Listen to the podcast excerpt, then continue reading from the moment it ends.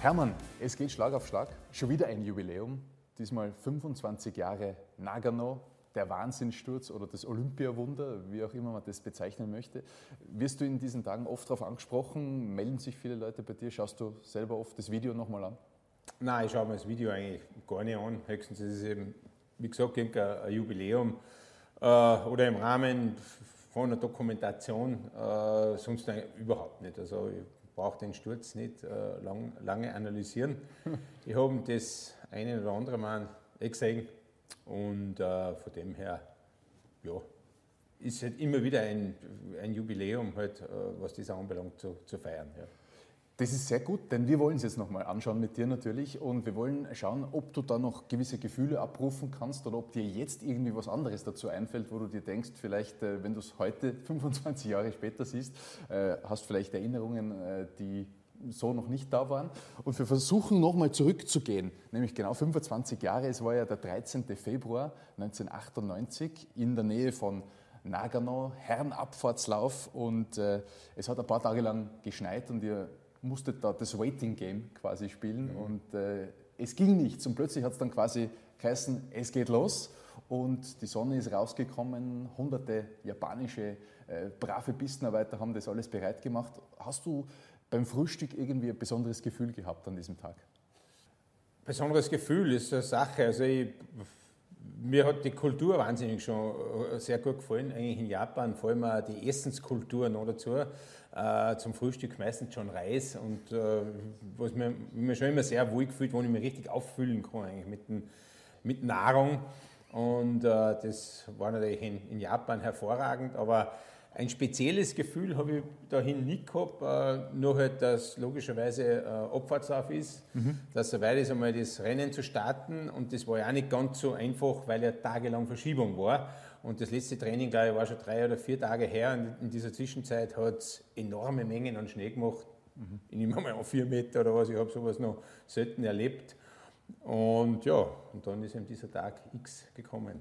Jetzt hat mir der Fritz Strobel gesagt, der Elfter geworden ist in dieser Abfahrt, der war zwei Startnummern vor dir, dass ihr schon bei der Besichtigung dann am Tag X gesehen habt, ein Tor das ominöse Tor steht ein bisschen anders da. Und ein paar Fahrer haben sich scheinbar beschwert und gesagt, das geht nicht, das steht anders als im Training. Und man hat euch dann scheinbar mitgeteilt, jetzt habt ihr es eh gesehen, ihr fahrt so, es bleibt so. Und er hat das Tor irgendwie noch gekriegt, mhm. aber halt ist in die Garage gefahren sozusagen. Und dann bist du ja schon mit Nummer 4 gekommen. Und da würden wir jetzt äh, die ersten paar Fahrsekunden gleich nochmal zeigen. Ähm, wie bist du denn sozusagen... Ich kenne es eh noch. Okay, du kennst es eigentlich noch vom, vom du weißt eigenen genau. Auge aus. Okay, okay, ich, ich halte es trotzdem noch dazu. Wie bist ja. du denn da hingefahren auf dieses Tor? Ja, relativ flott. äh, Im Endeffekt habe ich gewusst, ich muss da oben auch schon richtig äh, Zeug hineinlegen, weil es ist natürlich komplett gerade runter. Es war enorm viel Rückenwind, das sieht man natürlich da nicht.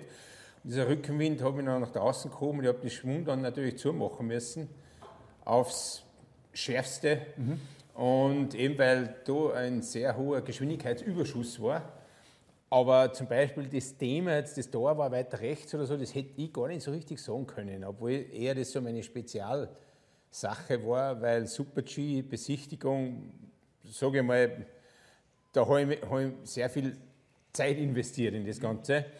Und äh, dadurch wäre es egal gewesen. Also, wo das Tor steht, ich habe einfach gewusst, ich muss da oben runter Zeit holen. Da waren dann so lange Kurven, eher weniger technisch. Und das war eigentlich nicht so meine äh, Spezialdisziplin, sondern mir war eher so, Kurven müssen zumachen. Es muss eher gehen, Super-G, eher schon Riesendorlaufartig.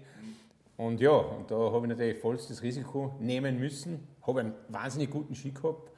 Und ja, und dann ist eben dieses das Hoppala passiert. Genau, dann, das Hoppala. Das ist quasi dann das, äh, das, das zweite Thema, wo dann MyAir Flugmeilen sammelt. Und ich denke mal, in dem Moment wirst du keine großen Gedanken gehabt haben, oder? Oder kannst du dich erinnern, als du da quasi airborne warst? Ich habe enorm viel Gedanken Schon? gehabt, ja. Okay. Also es ist genau, wie das zustande gekommen ist, eigentlich eben diesen Schwung zuzumachen ist man genau im letzten, letzten Moment der Außenski weg. Das sieht man da nicht, weil da ist genau, es hat das Bild umgeschnitten. Umgeschnitten, ja. ja. Okay. Das ist der Außenski weg und ich habe mich eigentlich nur mehr auf den Innenski gerettet, was an und für sich im Riesendalauf normal ist. Der Unterschied ist, du bist um einige kmh schneller wie beim Riesendorf. Und die Kante war da. Ich wollte natürlich das nächste Tor erwischen und habe dann schauen müssen, dass ich mein, mein, mein Körpergewicht nach vorne bringe. Mhm. Und das war sehr wichtig, weil so war eigentlich der Sturz nur eher, was man gar nicht glaubt, steuerbar.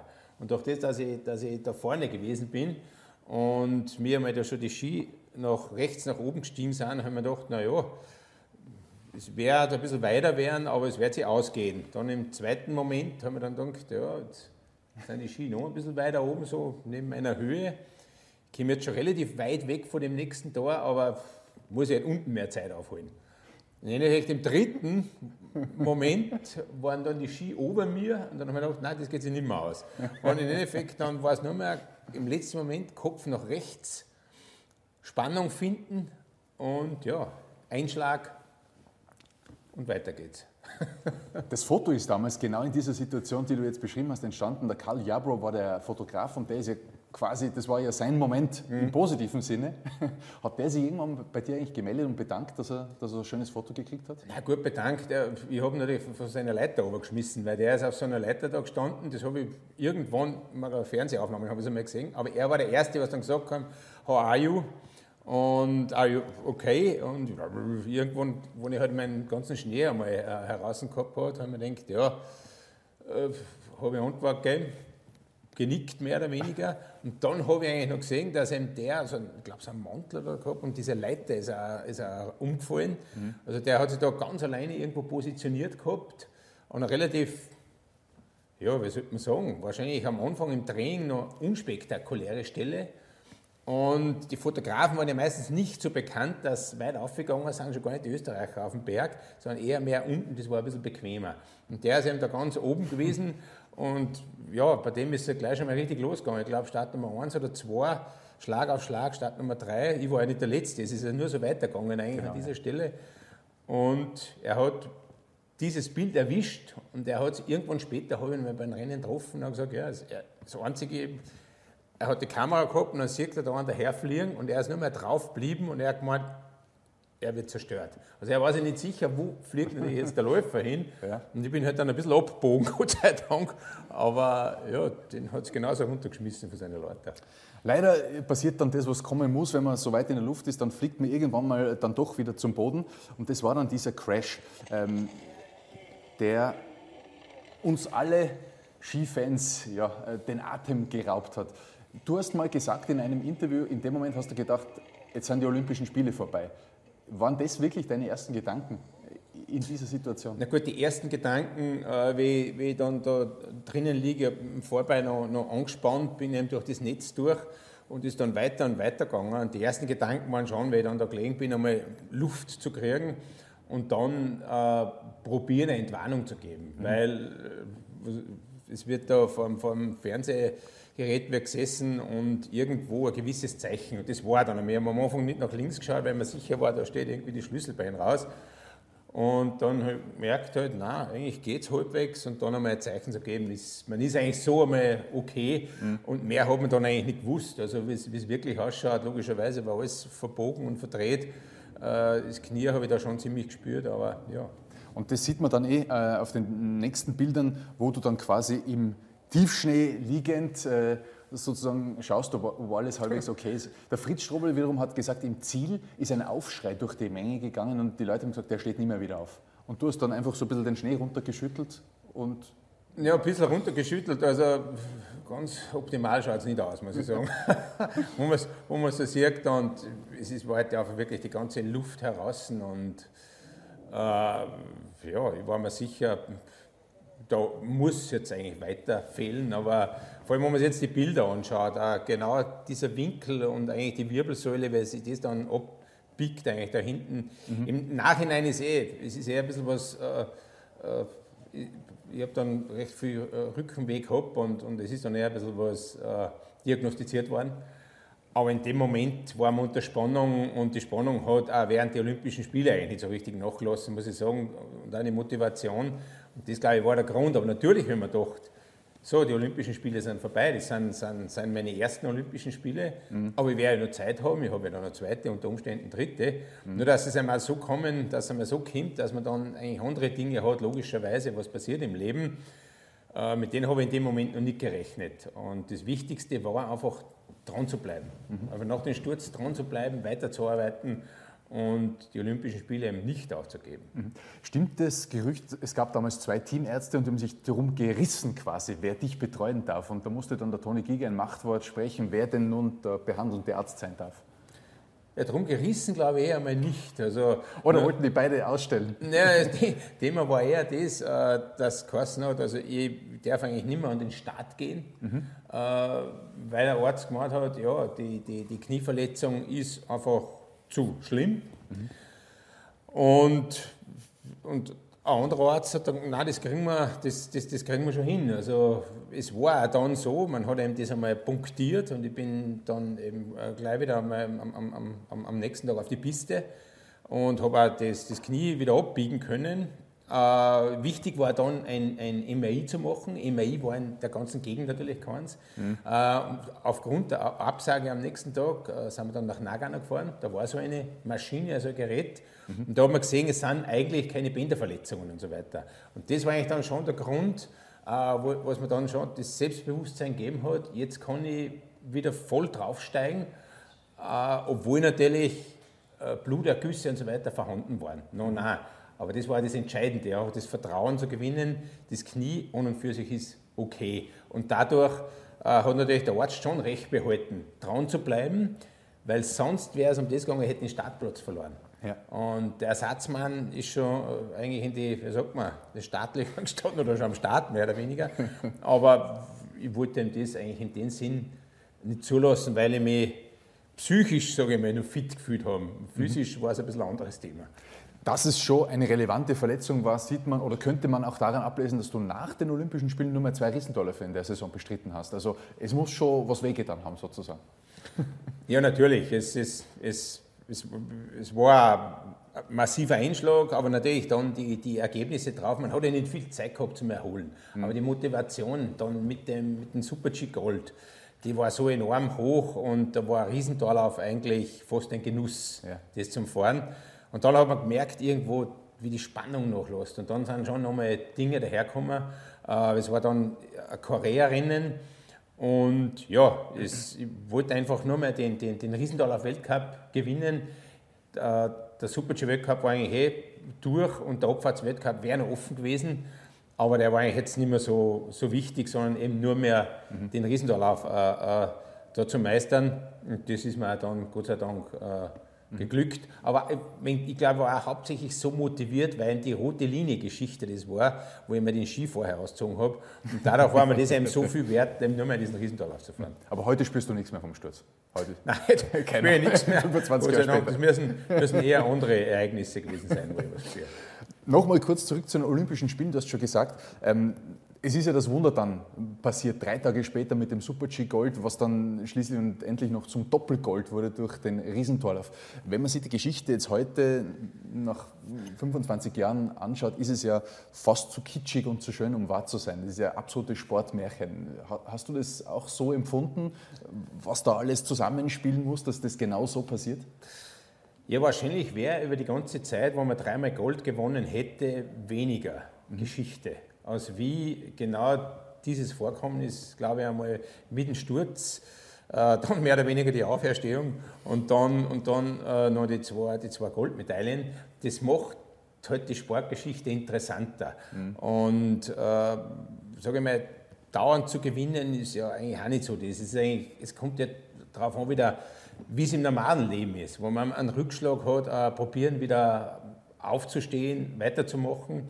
Und am besten, oder am besten zeigt es halt oft der Sport, einfach in der kurzen äh, äh, Zeit eben da wieder seine Leistung zu bringen und dann, äh, ja, man kann fast sagen, gekrönt zu werden, ja. dass, man, dass man da zweimal eine Goldmedaille um den Hals äh, gehängt kriegt, was eigentlich mehr oder weniger schon nach ein paar Sekunden erledigt war. Mhm. Und du hast ja damals den berühmten Satz gesagt, wenn ich jetzt noch Gold gewinne, dann bin ich unsterblich, was natürlich in vielerlei Hinsicht ein genialer Satz ist, weil es irgendwie dich selber pusht, nehme ich an, und auch Druck wegnimmt und andererseits könnte denn keine Marketingagentur besser schreiben, wenn dann die Geschichte so ausgeht?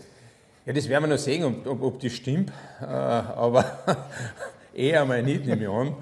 Äh, aber im Endeffekt, ja, das, man muss sich, glaube ich, nach so, nach so einem Ereignis, muss man sich einfach psychologisch, da muss man sich heraushalten. Und, und äh, wenn ich dann wieder eigentlich in eine Disziplin an den Start gehe, wo wieder hohe Geschwindigkeiten wie der Super-G dahinter stecken, äh, ja, dann, dann, dann, dann braucht man einfach das. Man muss wieder das, das Selbstvertrauen gewinnen, weil sonst bin ich fehl am Platz und äh, mhm. passiert wieder sowas. Mhm. Glaubst du, dass du ohne dieses Nagano-Ereignis und vielleicht auch ohne den Motorradunfall mit dem Comeback den gleichen Status so erreichen hättest können, so als absoluter Sportheld, nicht nur in Österreich, sondern auch global? Ach, schwer zu sagen. Wahrscheinlich global kann man sagen, sind Ereignisse. Ich glaube nicht, dass das jetzt der Grund ist, dass ich weniger Rennen gewonnen habe. Äh, mal nicht. War vielleicht noch andere Rennen gefahren, dann waren es vielleicht, was weiß ich, vier, fünf mehr. Aber der Motorradunfall hat sicher eine enorme Rolle gespielt, keine Frage. Weil wo man dann sagt, man hat vielleicht äh, dreistellige Siege Anzahl, dann kann man sagen, ja, global gesehen, einer hat 100 Weltcupsiege. Mhm. Da wird man wahrscheinlich schon ewig davon äh, reden. Aber was ist eben schon das Reden, äh, die Geschichte und was man da so selbst miterlebt hat, ist das sicherlich eine andere. Ja. Und äh, da wieder immer wieder rauszukommen, kostet viel Energie, irrsinnig viel Substanz.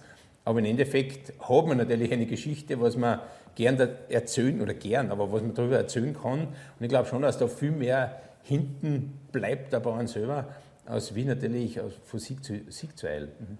Und irgendwie ist ja Nagano auch so ein perfektes Beweisstück für deine ganze Karriere, wenn man das so anschaut. Es ist eigentlich nie was geschenkt worden, es ist da nie was in den Schoß gelegt worden, sondern du musstest immer so Hindernisse aus dem Weg räumen, um Probleme herumfahren, um dann zum Erfolg zu kommen. Also diese, dieses Aufstehen, diesen Willen, diese Zähigkeit kann man eigentlich in Nagano finden, aber kann man in deiner ganzen Karriere finden.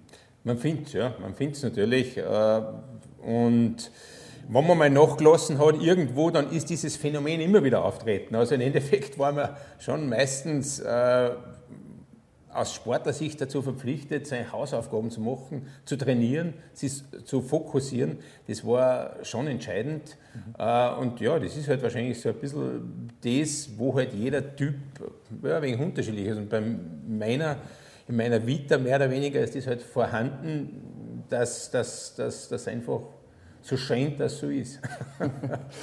Weil wir ja gerade eine große Nachwuchsdiskussion auch in Österreich haben, würdest du sagen, dass vielleicht sich da ein paar Athleten, die so nach oben drängen, die das auch erleben wollen, die auch äh, gewinnen wollen, vielleicht ein Beispiel nehmen können in Sachen Zähigkeit, dass man halt einfach hart zu sich selber sein muss, wenn man ganz nach oben kommen will? Ja, da spielen aber viele Dinge eine Rolle. Äh, ich kann nur froh sein, dass ich mich eigentlich nie beim Skifahren aus Kalkül oder vielleicht auch aus Cleverness, dass ich mich nicht verletzt habe. Mhm. Und da war es natürlich auch sehr viel Glück, muss ich auch sagen, aber ich war sonst bei Weitem kein, kein, kein Sturzpilot. Ja. Und mir sind eher wenige Stürze unterlaufen. Wenn sie auch gewesen sind, dann waren sie halt heftiger, aber sie waren nicht oft. Äh, und das ist schwierig. Also ich glaube einmal, andere Athleten jetzt zu sagen, kämpft weiter, kämpft weiter, wo man einfach viele Rückschläge hat, mhm. ist wirklich nicht einfach.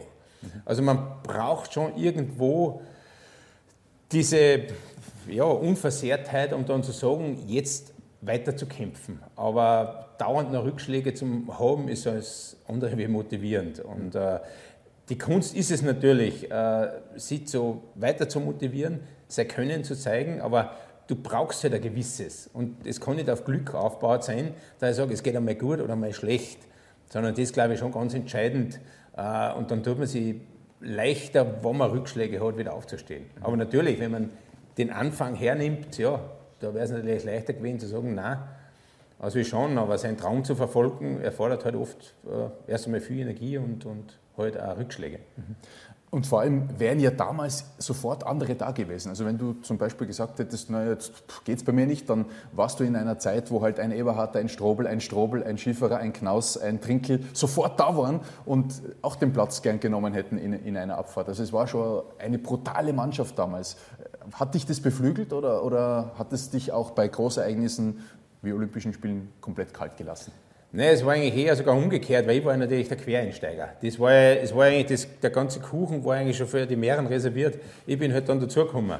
Und äh, das, glaube ich, war der enorme äh, Riesenunterschied, weil als, als Quereinsteiger, ja, da kommt einer daher, der nimmt eigentlich dann einen Platz weg. Aber es ist ein bisschen eigenartig, einen Platz wegzunehmen.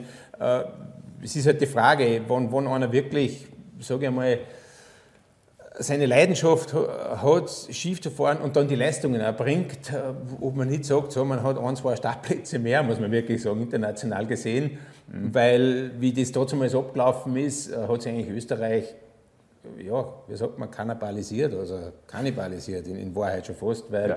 äh, unvorstellbar, wenn man sich das jetzt anschaut, dass Leute, die was in der ersten Gruppe teilweise startberechtigt waren, ihre Karriere beendet haben. Also du bist teilweise ja, jetzt unter die ersten, der erste oder unter die ersten zwei von Österreich. Mhm. Und da hast du es unter Umständen, wenn es geheißen hat, ja, waren die ersten sieben, ersten acht Österreicher in der, in der, in der Weltrangstartliste, Weltrangstartliste. Und das, ja, das ist natürlich schwierig für einen, wo er, wo er eigentlich leidenschaftlich gern seine Arbeit nachgeht. Mhm. Warst du jemals nach äh, den Olympischen Spielen nochmal in Nagano, hast du nochmal vorbeigeschaut an der Am Ort des Triumphes und des Leidens? Uh, Ort des Triumphes bin ich einmal gewesen, weil es war ein Weltcuprennen 2001 in, in mhm. ein Riesentorlauf. Und in, an der besagten Stelle bin ich kein einziges Mal gewesen. Das ist ja scheinbar sogar ein Naturschutzgebiet, wo ich da eingeschlagen bin. Also nicht wegen mir, jetzt, aber jetzt nicht wegen mir, es war ursprünglich vorher schon. Dann freut es uns, äh, dir ein bisschen Nagano in unser Interview zu holen, denn du hast davor gesagt, äh, dir schmeckt auch das Essen ganz gut und die Icarus-Küche hat sich nicht nehmen lassen, äh, ein bisschen was für dich zuzubereiten, dass du jetzt während oder nach dem Interview eine kleine Stärkung noch hast. Magst du so Sushi? Also, biste. Schon, ja. Danke schön. Super. Herzlichen Dank. Also du kannst jederzeit zugreifen. Zwei, drei Fragen hätte ich noch. Äh, dann verkosten wir es vielleicht danach. Dann greifen wir nachher zu. Ja. okay. Essen und Reden ist aber so.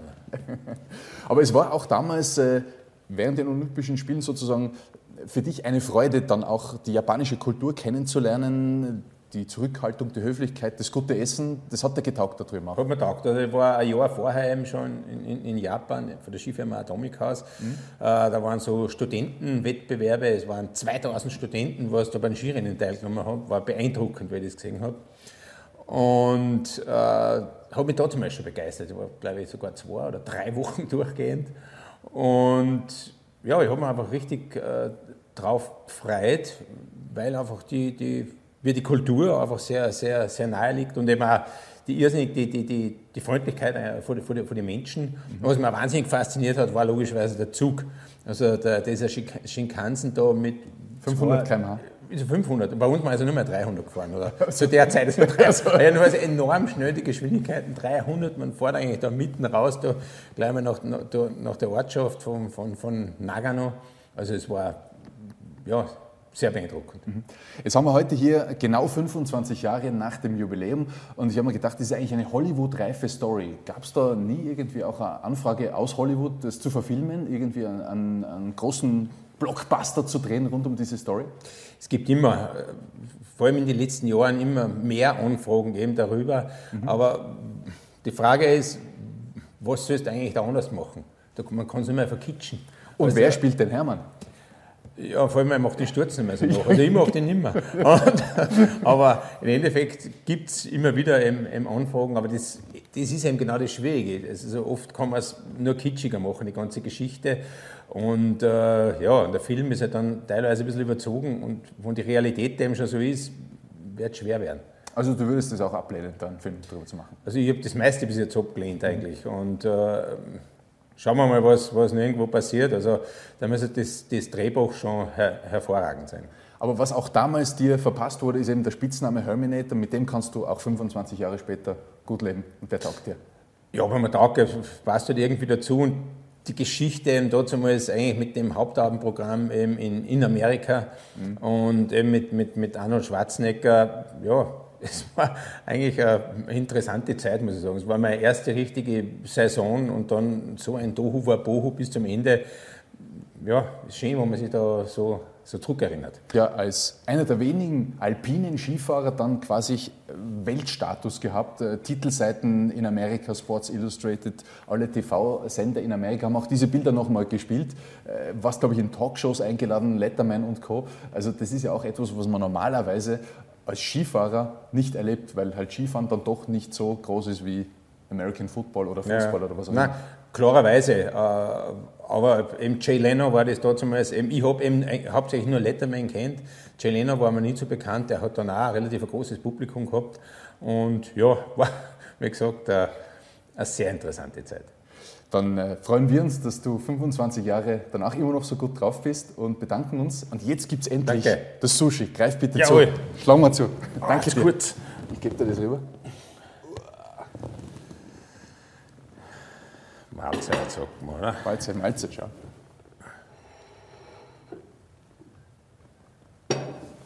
Ah, wunderbar. Hervorragend. Ist gut? Mhm. Sehr schön. Fürs erste Mal hervorragend. Probier eins. Habt ihr Sushi gegessen damals drüben? Ja, ja, sowieso. Also, also Sushi.